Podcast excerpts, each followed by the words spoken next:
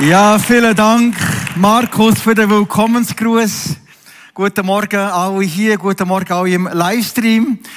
Ich freue mich, bei euch zu sein. Heute Morgen ist das vierte Mal, wo ich Ferienvertretung mache für Markus. Es ist immer eine besondere Freude, hier zu sein.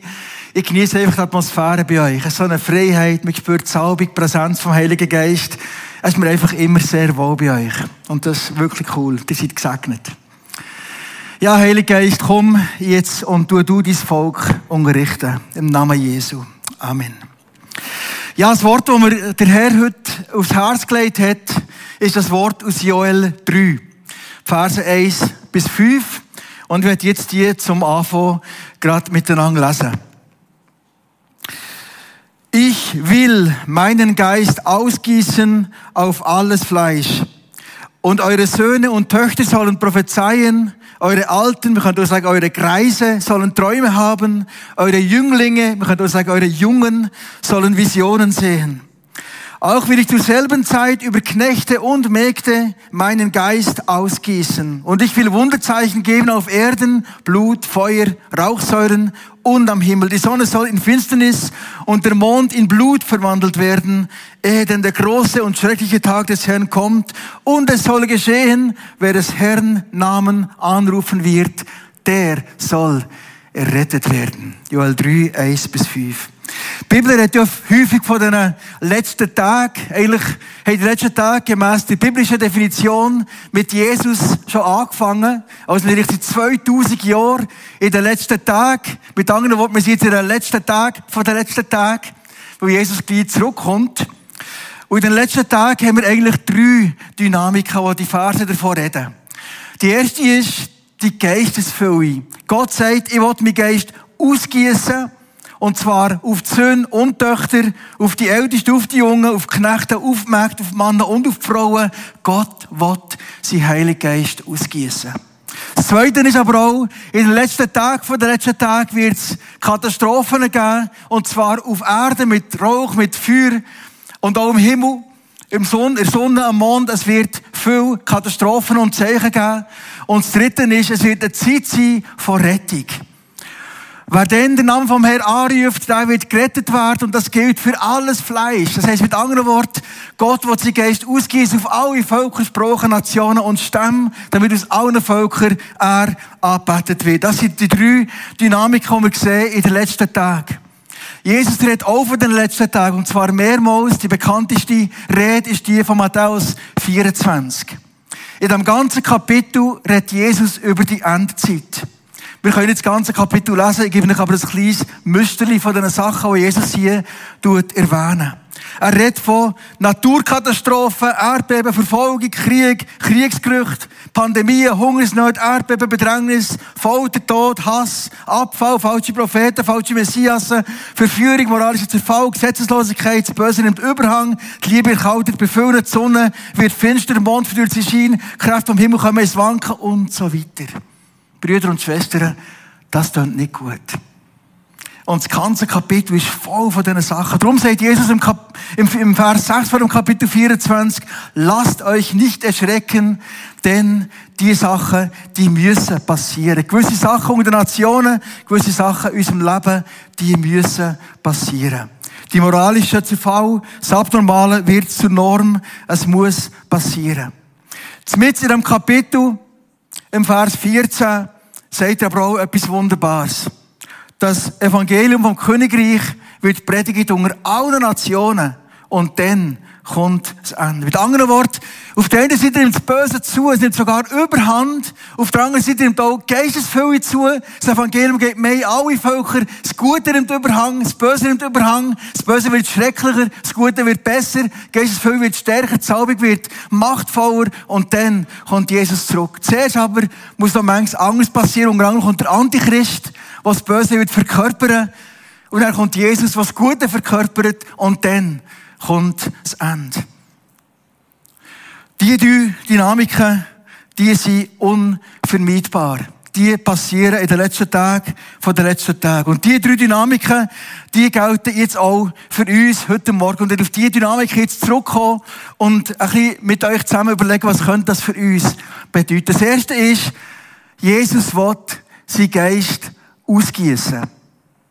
Und wenn er sagt, ich will, dann will er das. Und er sagt, ausgießen, dann will er Füllung geben. Jetzt habe ich ein kleines Beispiel mitgebracht. Ich kann jetzt nicht euch sagen, das sind alles Flaschen, darum sage ich jetzt mal, ich bin eine Flasche. Ich habe ein Beispiel mitgenommen, ich habe jetzt mal eine kleine Flasche genommen, es gibt auch noch die grösseren Modelle natürlich, grosse Flaschen, und es gibt auch kleine Flaschen. Ich sage jetzt gleich unter uns. Jetzt die Flasche hier. Ist die leer oder voll? Leer oder voll? Es kommt darauf an, mit was, oder? Es gibt keine leere Flasche. In der, in der Flasche ist einfach nichts Kostbares. Es ist einfach Luft drin, oder? Und jetzt, die Luft nützt niemandem etwas. Ich kann niemand einschnuppen. Und jetzt wollte ich die Luft rausbringen. Was mache ich jetzt? Rausschütteln, oder? Raus. Nützt nichts, oder? Wie bringe ich die Luft raus? Indem ich etwas anderes drin tue. Und jetzt nehme ich da, was eine kleine Flasche ist, nehme ich aus einem kleinen Krug und fülle die auf. Und je mehr, dass da kostbares Wasser reinkommt, umso mehr geht die nutzlose Luft raus. Du bist erfüllt mit etwas. Entweder mit wertloser Luft, die niemandem nützt, oder mit kostbarem Wasser. Und jetzt sagt Gott, heute Morgen, ich will nicht reintröpfeln. Er hat gesagt, ich will ausgießen, ausgießen. Und da ist Fülle da. Fülle ist da. Jesus will Fülle geben. Und wenn Fülle da ist, was passiert dann? Versteht ihr, das ist genug, oder? Jetzt haben wir grosse Flaschen, wir haben grüne, wir haben weniger grüne Flaschen unter uns. Und jetzt hat Gott einfach genug. Er hat genug nicht nur für die kleinen Flaschen unter uns, sondern auch für die grossen Flaschen unter uns. Und übrigens, je grösser die Flaschen unter uns, umso mehr Platz drin, oder? Also die grössten Flaschen unter uns sind vielleicht die, wo Gott den meisten Inhalt geben will, damit nachher die Flasche übersprudelt. Dass es nachher eben weitergeht. Raus, zu allen das sagen soll Gott zu allen Menschen, es soll sprudeln, nicht nur voll, sondern überfließen.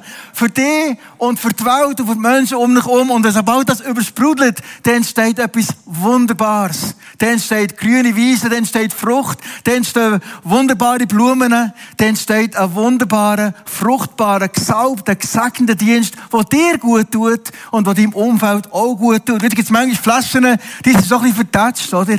Und weißt was ist gar nicht so schlimm, dass es ein bisschen vertatscht ist. Wichtig ist nicht die Flasche. Es gibt schöne Flaschen, schön geformte Flaschen, oder? Ein bisschen teurer. Und es gibt da die Budgetflaschen äh, von Migros, die sind ein bisschen billiger. Weißt was? Das spielt gar keine Rolle. Wichtig ist nur, was ist drin. Und vielleicht du, kommst du ein bisschen, ein bisschen klein vor, vielleicht kommst du auch ein bisschen gross vor, vielleicht bist du ein bisschen vertatscht, vielleicht bist du schön geformt. Ganz egal. Mir geht es um den Inhalt. Und Gott sagt heute Morgen, in den letzten Tagen gibt es Entscheidung. Du musst entscheiden. Voll von Luft oder voll von kostbarem Wasser, was sich die Welt genau dürstet. Was ist voll? Bei was bist du voll? Gott wird dich heute erfüllen mit seinem wertvollen Lebenswasser. Ich bin eine Flasche und vielleicht bist du auch eine. Und weißt was? Das ist eine Good News. Good News, lass dich füllen das sogar fließt aus dir. Jesus in Johannes 7, es soll die Quelle werden von überfließendem Wasser, das rausgeht in eine verlorene Welt. Das Zweite, wo Jesus, wo, wo der Joel darüber redet, ist, dass die Alten und die Jungen sollen Träume haben. Die Alten haben Träume. Wisst ihr was? Kennen ist alt für Gottes Traum. Ich bin 54. Wer ist hier 54 oder mehr? Ja, vielleicht viel. Hey, wisst ihr was?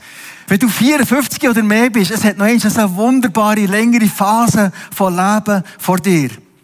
Vielleicht sogar zwei, vielleicht sogar drei Phasen von Leben. Es ist noch zu früh für das Abstellgleis. Es ist noch zu früh für die Pensionierung zu planen.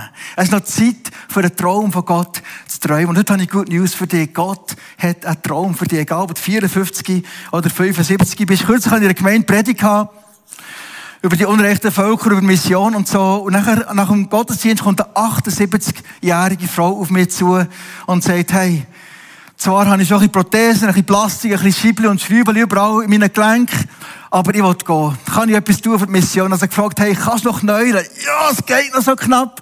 Okay, gang auf die Knie und fang mal an mit, mit Flehen und Beten für die Nationen und dann schauen, wie Gott wird weiterführen. Wir arbeiten mit Migranten in Biel Und ich merke immer wieder, meine wichtigsten, besten Mitarbeiter sind einerseits die jungen Männer und Frauen, aber auch eben die älteren Männer und Frauen, die Pensionierten sind eigentlich meine wichtigsten Leute im Team. Und äh, ein, Mann ist, ist mit mir, ein 77-jähriger Mann, und das ist so eine richtige Vaterfigur? Die Krone, wo der, eben davor redet, die weißen Haar, voll weiße Haar, und einfach so eine, eine gütige, herzliche Haltung. Und, und wisst ihr, viele von den Afghanen, Kurden, Iraner, mit denen wir unterwegs sind in Bibel, sind ungefähr 50 Familien, und ledige Leute unterwegs, die haben zum Teil nie Väter gehabt. Oder haben nicht mehr Väter, haben nicht mehr Mütter. Und jetzt kommt also ein herzlicher älterer Mann, der einfach spürst, dass, dass Jesus ihm und nimmt ihm auch einfach ins Erdfälle. Das Evangelium, das verändert Herz, das verändert Menschen. Ein 77-jähriger Mann, Männer, Frauen, Brüder, Schwestern, es ist zu früh auf dem Abstellgleis zu sein. Gott will auch mit 78-Jährigen, mit 77-Jährigen einen Traum träumen und einen wunderbaren Traum träumen. Vor ein paar Jahren haben wir einen Mann in unserer Reihe gehabt, der 60 war und der hat 40 Jahre lang Zahnarztprodukte verkauft für eine Firma von Zürich. Und nach 40 Jahren, also mit 60 hat er gesagt, das ist super aber das längt. Und jetzt geht nicht einfach aus Bänkchen hocken irgendwo in den Alpen, sondern jetzt in die Frühpension und geht ab auf Nordafrika in Mission und hat nachher fünf Jahre lang ein Team geleitet und mit seiner reichen Erfahrung in der Geschäftswelt hat er vielen jungen Tunesiern einen Kurs geben, wie ein Geschäft aufbauen, wie Marketingstrategie und so weiter aufbauen. Und zugleich hat er von Jesus dürfen erzählen. Wunderbaren, fruchtbaren Dienst, den er mit 60 Jahren angefangen hat. Es ist zu früh an Pensionsdenken. Gott hat einen Traum für dich. Wisst ihr, in der Bibel haben wir viele wunderbare Beispiele. Der Abraham hat mit 75 seinen Lebensauftrag bekommen. 75. Der Noah, wisst ihr, als es Noah war, was er seinen Lebensauftrag bekommen hat? 600. Also, du musst nicht ganz so viel lang warten, bis du anfängst zu träumen. Fang doch heute einfach schon mal an. Aber dann mit 600 hat er angefangen, die Arche zu bauen und er hat noch mehrere Jahre gelebt und hat seinen Auftrag dürfen zu Ende führen. Es gibt andere Beispiele in der Bibel, wo Gott alte Leute hat träumen und ihnen neue Kraft gegeben für einen wunderbaren Auftrag, Wort zu. Kennen ist das alt für Gottes Traum. Und er sagt der gleiche Text, die Jungen werden Visionen haben. Gott hat einen Traum auch für dich. Kennen ist das alt und kennen ist das jung für Gottes Traum und Vision. Gibt es hier Leute, die 17 bis 20 sind in diesem Raum? Super. Als ich 17 war, habe ich eine Predigt gehört. Und der Prediger hat geredet über Matthäus 28, über den Missionsauftrag, geht hin in alle Welt und macht zu Jüngern alle Völker. Und in seiner Predigt hat er gesagt, Jesus hat in einem Text ganz klar gesagt, geht. Wenn er dir persönlich nicht das Gegenteil gesagt hat, also bleib, dann sollst du eigentlich gehen.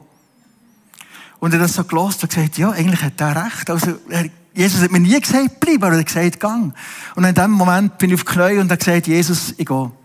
Mein Leben gehört dir. Aber bitte, wenn, ich, wenn ich darf gehen, dann bitte schick mich an einen Ort, wo noch nie ein Missionar war, wo noch nie ein Evangelium und noch nie eine Bibel war, noch nie eine Gemeinde gegeben hat. Und das Gebet hat er ernst genommen und hat mich dann später in ein, zu einem Volk geschickt, von etwa einer halben Million Leuten, die noch nie ein Missionar gesehen vor uns in einer kleinen Stadt mit etwa 20.000 Einwohnern, die noch nie hat einen Missionar gesehen vor unserem Ankommen dort. Junge Leute träumen Gottes Träume, haben Gottes Vision. Der gleiche Predigt, die ich hatte, wo die 78-jährige Frau auf mich zugekommen ist, ist auch ein Gil auf mich zugekommen, ein 14-Jähriger. Ich habe dort ganz am Schluss noch äh, etwas gesagt und gesagt, ich mache einen Wettbewerb. Und wenn er einen Wettbewerb gewinnt, als Preis bekommt er ein Einfachbillet auf Kabul. Und dann hat der Junge, der Gio, hat die Hand und gesagt, ich, ich, ich will gehen, darf ich gehen, darf ich gehen, darf ich gehen. Also der hat schon vor der Predigt, hat er die Vision gehabt für Afghanistan und das Herz für das Land und wartet auf den Moment, wo es einfach Billy bekommt, für auf Afghanistan zu gehen. Junge Leute haben Visionen, alte Leute haben Träume. Es ist nie zu früh für Gottes Traum, es ist nie zu spät für Gottes Traum. Die Bibel ist natürlich auch voll von jungen Männern, jungen Frauen, die die Träume hatten. Maria, die den Lebensauftrag hatte, Jesus dürfen zu gebären, das war Teenie. Der Daniel, der Jeremia, der Timotheus, das waren alles junge Männer und Gott hat ihnen wunderbare Träume geschenkt. In der Bibel haben wir auch andere Leute mit einem Traum. Der Salomo war so einer mit einem Traum. Als junger Mann hat er einen Traum gehabt und als älterer Mann hat er zurückgeschaut auf sein Leben und der Salomo, kann man sagen, ist einer gewesen, der hat jetzt einfach alles gehabt, was du kannst wünschen auf dieser Welt. Das eine alles gehabt hat, der er. Schönheit, Größe, Macht, Segen, Architektur, Ruhm. Er hat alles gehabt. Und im Schluss von seinem Leben, im Buch vom Prediger können wir das nachlesen, schaut er zurück und sagt, und all das Große und Schöne, das Beste auf dieser Welt, ist nichts anderes gewesen als Haschen nach Wind. Haschen nach Wind. Und könnt ihr das Haschen nach Wind? Wisst ihr, das geht? Oder? Was der Wind einfangen dann kannst du gar nicht einfangen. Das Größte, das Schönste, das Herrlichste auf der Welt ist letztlich nichts anderes als Haschen nach Wind. Ich habe kürzlich die Geschichte gelesen von diesem Ehepaar, beide 55, die sich früh pensionieren Und ihr Traum war, eine Villa zu haben in Florida. Und am Strand von Florida die größte und schönste und herrlichste Muschelsammlung von der ganzen Welt zu machen. Ich weiß nicht, wie lange sie nachher gelebt haben. Vielleicht haben sie noch 30 Jahre gelebt. Dann haben sie 30 Jahre lang Muscheln gesammelt. Und als die Christen sie gesehen, nach 30 Jahren, sie sind vielleicht gestorben, sie zu Gott haben gesagt, schau Gott, dieses Lebenswerk, die grösste Mustersammlung, die es jemals gegeben hat. Viele Leute sagen mir, hey, wenn so eine Mission redet, unrechte Völker und so, das ist doch eine Verschwendung von jungen oder alten Leben. Nein, eine Verschwendung ist, wenn man das ganze Leben einsetzt, für ganz einfach eine Mustersammlung zu haben. Unser Leben ist bestimmt für die Ewigkeit. Was wir für Jesus geben in dieser Welt, das hat Elisabeth Elliot gesagt, das war die Witwe von Jim Elliot, was sein Leben als Märtyrer gegeben hat für Ecuador. Sie hat gesagt, du kannst nie verlieren, was du Jesus gegeben hast. Was du Jesus gibst, das kannst du nicht verlieren. Warum? Weil es eine Ewigkeit lang wird bestanden haben. Dies Leben ist für die Ewigkeit bestimmt. Darum haben wir Vision, die bis in die Ewigkeit hinein Spuren hinterlässt in dieser Welt. Nicht so wie die Person, die träumt, sie hätte, äh, einen Kaffee und dann hat sie tatsächlich doch den riesen Traum von einem Kaffee erfüllt und ist jetzt zum Kaffee trinken. Das ist natürlich lächerlich, das Beispiel. Aber wenn ihr jetzt im Licht vor Ewigkeit all die irdischen Träume anschaut, sind die alle so winzig klein für ein Kaffee trinken. Hey, wir sind bestimmt für die Ewigkeit. Darum haben wir doch eine Vision, die auch für die Ewigkeit bleibt, die für die Ewigkeit Einfluss hat. Hab einen Traum, den du nur mit Gott kannst erreichen. Was ist dein Traum? Super, wir sind gerettet, das ist gut, aber hey, es gibt mehr. Gottes Königreich. Jesus, wir retten das das ist super, aber Jesus soll mit König sein, meine Sünden vergeben, prima, aber Gott will auch, dass wir unsere Sünden überwinden. Christ am Sonntag sein, top, aber bis auch Jünger am Ende, in den Himmel gehen, natürlich, bravo, aber bring ein Stück Himmel auf die Erde, Christ sein, super, bist aber auch Priester vom Königreich, Jesus, mein Licht, natürlich, aber auch, dass du das Licht bist für die Welt, bist erfüllt, ja, aber bist jetzt auch übersprudelnd. Jesus hat mehr parat. Ein wunderbarer Traum, eine wunderbare Vision. Jetzt gibt es aber die dritte Realität. Gewisse Sachen, die Jesus gesagt müssen passieren. Und gewisse Sachen, um gibt es nichts anderes, als dass wir müssen durchgehen. Und diese Sachen, die gehören eben auch dazu. Und ich ein Beispiel erzählen, ich habe schon gesagt, ich hatte den Traum die Vision gehabt, zum unrechten Volk zu gehen, in die Stadt zu kommen, mit diesen 20.000 Einwohnern. Und der Moment ist gekommen, ein paar Jahre später, wo ich die erste Reise habe geplant in die Stadt. Und ich habe wirklich, ja, die Überzeugung gehabt, das ist der Moment, äh, ein Haus zu suchen, vorbereiten für ein Team, das ich bis dann nachher zusammengestellt habe, und eine erste Erkundigungsreise zu machen. Ich habe ein Visum bekommen, bin in die Stadt reingegangen, und es ist, es ist ein paar Minuten gegangen, bis ich auf der Polizeistation gelandet bin, mein Pass konfisziert worden ist. Und die Stadt ist anderthalb tausend Kilometer von der Hauptstadt weg. Und hat mir meinen Pass einem Chauffeur gegeben. Und dem Chauffeur hat mir gesagt, behalte den Pass, bis du den, den Schweizer wieder abgeliefert hast am Flughafen. Innerhalb von ein paar Minuten. Und ich habe so die Überzeugung, das ist der Weg, das ist der Moment, das ist die Stadt, wo ich einen Teil meiner Lebensberufung darf ausüben darf. Dann ist es eine Stunde, zwei gegangen, bis der Chauffeur bereit war, abzufahren in dieser Stadt. Und die ein, zwei Stunden bin ich auf die Sanddüne gehockt, neben der Polizeistation, und all meine Anrufe ihm geschickt, und da ist einfach keine Antwort gekommen. Hat er das schon mal erlebt, so? Hoch, oder? Und dann irgendwie das Gefühl, ist das die falsche Nummer gewesen? Oder lasst da überhaupt jemand? Und ich habe die Welt nicht mehr verstanden. Mein Umfeld ist überzeugt, dass es richtig ist. Ich habe seit Jahren auf das Herren gebetet und geschafft. Und er hat nur noch gerannt und gesagt, Gott, was ist los? Ich verstehe es nicht mehr. Dann müssen gehen, weil ich eben ausgewiesen worden bin. Ein paar, eine gewisse Zeit später sind wir dann gleich zurückgegangen. Und dann nachher in dieser Stadt sieben Jahre dürfen leben, zusammen mit einer muslimischen Familie, mit meinem Team zusammen, haben wir dort sieben Jahre lang dürfen dienen. Und in diesen sieben Jahren haben wir eine kleine Gemeinde anfangen, mit, äh, bekehrten Muslimen aus dem Volk, wir die Sprache dürfen lernen, mit denen dürfen dienen, auch praktisch. Und in diesen sieben Jahren habe ich auch dürfen nicht nur die Sanddüne-Erfahrung machen, sondern auch andere Erfahrungen. Und unter anderem habe ich dürfen afrikanischen Tanz lernen. Und afrikanischer Tanz ist für mich zu einer Lebenslektion geworden. Und ich werde das euch heute Morgen weitergeben.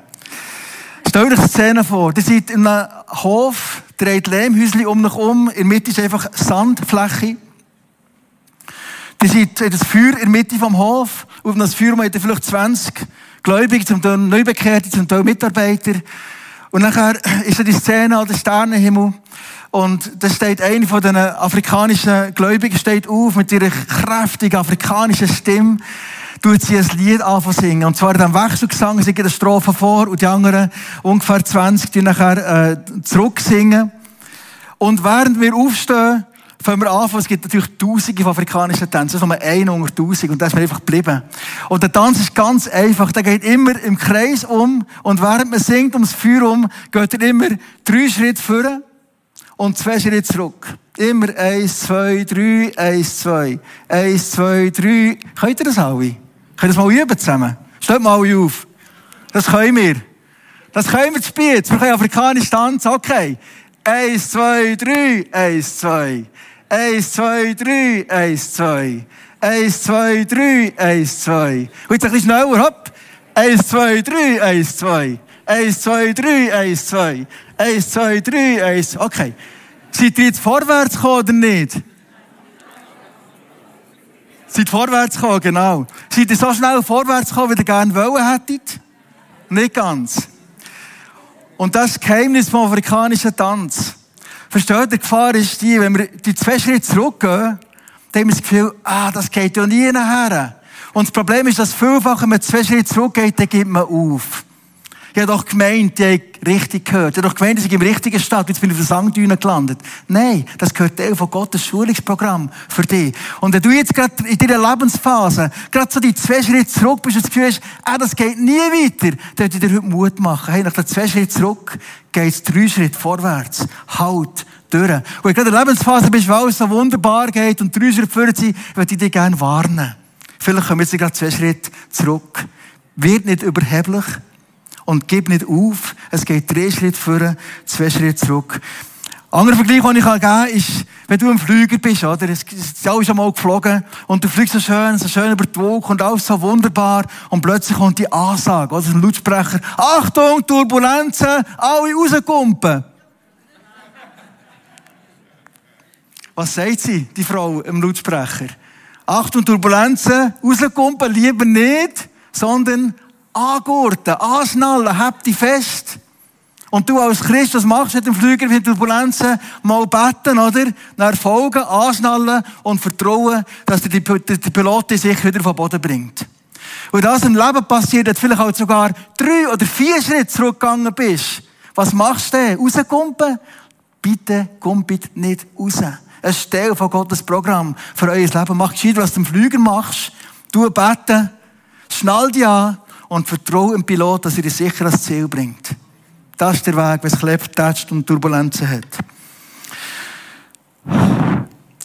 Im 2. Timotheus 3 redet Paulus auch über die Endzeit. Und da redet er vor allem vom moralischen Zerfall. Da wird alles drunter und drüber gehen. Da wird es moralischen Zerfall geben. Da wird es abnormal zur Norm. Und da sagt jetzt wieder am Kapitel Timotheus, du aber Timotheus, halte am Glauben fest. Mit anderen Worten, du Timotheus, wenn alles drunter und drüber geht, bleibt nur noch eins, habt dich. Habt nicht, liebe Gemeinde von Spiez, habt nicht. Die dritte Dynamik in der Endzeit ist die Rettung. Wer den Namen vom Herrn anruft, der wird gerettet werden. Gott tut dich einladen, in seinem Lebensretter-Team dabei zu sein. Er will dich integrieren in sein Lebensretter-Team. Und jetzt gibt es viele, die uns, die vielleicht sagen, ich bin zu schwach, oder ich bin nicht qualifiziert, oder mein Unterschied, den ich machen in der Welt, ist viel zu klein, das bringt doch gar nichts. Ich würde euch sagen, wir arbeiten mit einer Mission, Frontiers, wo in die ganze islamische Welt Teams schickt, 250 Teams, in der ganzen islamischen Welt, auch in den gefährlichen Ländern sind wir unterwegs. Wir schicken Junge, weniger Junge, mit einem Ziel, Jesus zu verherrlichen in der islamischen Welt, insbesondere unter Völkern, die noch nie etwas gehört von ihm. Jetzt, wenn ich mit euch rede, haben wir zum Beispiel 17 junge Leute auf der arabischen Halbinsel einfach einen Monat lang in eines der gefährlichsten Länder, die es überhaupt gibt, mit Couchsurfing in, in Familien reingehen und probieren, Licht und Salz zu sein in diesen Familien. 17 junge Leute. Wir haben Leute, die auch als ledige Frauen, das im islamischen Feld ist bisschen so, die, die, die ledigen Frauen sind unbedingt sehr hoch respektiert. Und wir sehen immer wieder, gerade ledige Frauen machen Unterschied in der islamischen Welt. Wir sehen ledige Frauen in unseren Teams sein, die Dämonen austreiben, wo Kranke gesungen werden und wo Menschen zum Glauben kommen. Gerade das, was schwach aussieht in den Augen der Muslimen, gerade das braucht Gott eben, genau, eigentlich mehr, oder? Auf den Inhalt kommt es drauf ab. Auf den Inhalt. Und wenn der übersprudelt, dann müssen halt Dämonen weichen. Ich könnte euch viele Geschichten erzählen, wie Gott so im Wirken ist. Manchmal haben wir das Gefühl, das, was wir machen, ist noch viel zu klein. Wie ich gesagt habe, wir sind mit Migranten unterwegs in der Region Biel. Gerade vor drei Tagen haben wir um die zehn bei uns im Garten gehabt für ein, für ein, für ein Barbecue. Übernächste Woche gehen wir eine Woche auf, äh, auf Adelboden in ein Lager, wo wir um die 100 Anmeldungen haben, mit alles mit Afghanen, Kurden, Iraner. Und da kann man sagen, hey, das ist doch nicht so wichtig. Aber ich sage noch etwas. Viele von den Kurden, Afghanen, Iraner, die in der Schweiz sind, die haben noch nie einen Besuch gehabt von einem Schweizer bei sich daheim. Die sind noch nie eingeladen worden in ein Haus von einem Schweizer. Und das ist etwas ganz Kleines. Du kannst einen Unterschied machen in einem Leben, oder eine Spur von Ewigkeit kannst du in das Leben hineinlegen. Wir sind Leute unterwegs, sei das mit äh, Freizeitangebot, sei das mit Deutschunterricht oder eben auch mit Bibelprogramm. Alle Wochen haben wir an zwei Orten ein Bibelprogramm. Und eine von diesen Familien, wo wir so seit ein paar Jahren jetzt unterwegs sind, das Leben geteilt, bin unterwegs gewesen. Und eines haben wir einen von diesen Öben, haben wir Galater 5 gelesen zusammen. Also die Früchte vom Heiligen Geist, Liebe, Freude, Frieden, Sanftmut, Demut und so weiter. Und als wir das gelesen haben, hat der Mann, das ist um die 65, hat er gesagt, hey, lies das noch einmal. Und es ist richtig gesehen, das, das ist innen, das ist innen ins Herz.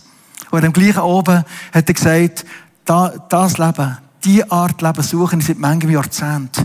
Und an dem oben hat dieses Leben Jesus geschenkt und seine Frau auch. Ein paar Monate später haben sie im Bielersee dürfen taufen. Und jetzt fürs Lager ist seine Frau ist eine wertvolle Mitarbeiterin geworden. Und jetzt könnte man sagen, hey, Iran hat über 80 Millionen Einwohner. Die brauchen alle Jesus. Sie haben mal zwei Leute dürfen taufen. Das ist doch nichts. Doch, es ist etwas. Und ich will euch die Geschichte erzählen von diesen Seesternen. Es hat einen Mann gegeben, der ist immer spazieren am Strand. Und eines Tages hat er einen Bub gesehen. Und der Bub, der hat äh, etwas ins Meer zurückgeschossen. Und dann hat der Mann den Bub gefragt, was machst du da? Und der Bub hat gesagt, ich tue Seesterne ins Meer schießen. Dann hat der Mann gesagt, aber du siehst nicht, dass es noch kilometerlanger Strand ist, dass es da Millionen von Seesternen hat. Was macht das schon für einen Unterschied? Dann hat der Bub gesagt, aber es ist Eppe. Und wenn die nicht zurück ins Meer schießen, dann vertrocknen sie alle und sterben. Natürlich kann ich nicht allen helfen, aber der, den ich jetzt gerade den Hang habe, der, für den macht es einen Unterschied. Und dann zurückgeschossen ins Meer und er darf weiterleben im Meer. Ja, du kannst nicht 80 Millionen Iraner erreichen. Aber der, der vor der Haustür ist, bei dem kannst du eine Spur von Ewigkeit in sein Leben hineinlegen. Dort, wo dich Gott hergestellt hat, dort kannst du einen Unterschied machen. Wir sind wie ein Farbstift in Gottes Hang. Es gibt tausende von verschiedenen Farbstiften. Vor Gott gibt es Kreativität in, viele Nuancen und verschiedene Farben. Und jeder Farbstift macht einen Beitrag in Gottes wunderbaren Gemälde, das er macht in dieser Welt. Welche Farbe hat dein Beitrag? Vielleicht bist du ein traditioneller Missionar, der irgendwo in ein Dorf geht, in Afrika. Vielleicht bist du mehr digital unterwegs. Es gibt wunderbare Dienste in der Mission über digitale Kanäle. Vielleicht bist du vernetzt mit Facebook und anderen, die das Evangelium weitergeben Vielleicht bist du einfach ein Diakon, ein Diener, der den anderen gerne die Füße waschen. Vielleicht tust du gerne Suppe austeilen. Einfach dienen, einfach bereit sein, eben so Spuren von Liebe in andere reinzulegen. Vielleicht bist du ein Bibelübersetzer. Vielleicht bist du ein Prediger vom Evangelium mit der Billy Graham. Wer weiß, was Gott für einen Traum hat für dich. Vielleicht bist du mit Kindern unterwegs. Und vielleicht bist du mit Migranten unterwegs. Was auch immer. Wie immer deine Flasche aussieht, gross, klein, grün oder nicht grün, Gott will heute deine Flasche zum Überfließen brauchen für die Nationen um dich um, für die Menschen, die noch nie etwas gehört von ihm, für die, die im Elend sind, in Not. Er will dich übersprudeln mit seiner Fülle, damit du kannst sagen sein für andere Menschen. Jung und alt, über 80 und unter 20, Gott hat einen Traum für dich. Gott hat eine Vision für dein Leben und er will es erfüllen zur Ehre von seinem Namen. Traum, ein Traum, ein Traum, der ewig bedeutsam wird sein, der Spuren hinterlässt für alle Ewigkeit, ob hier oder dort, bis ein Sagen für andere Menschen. Gott hat eine Vision für dich, wie immer dein Farbstift aussieht oder wie immer deine Flasche aussieht. Du bist gefragt. Ja, Jesus, ich danke dir für die Berufung, die du uns gegeben hast. Danke für das Vorrecht, dürfen Flasche zu sein. Oder Farbstift zu sein. Und heute Morgen wollen wir dir sagen, Jesus, füll uns neu mit deinem Lebenswasser, das überfließt, das übersprudelt und Spuren hinterlässt in unserem Umfeld und den Nationen, wo immer, wo bleiben für alle Ewigkeit. Amen.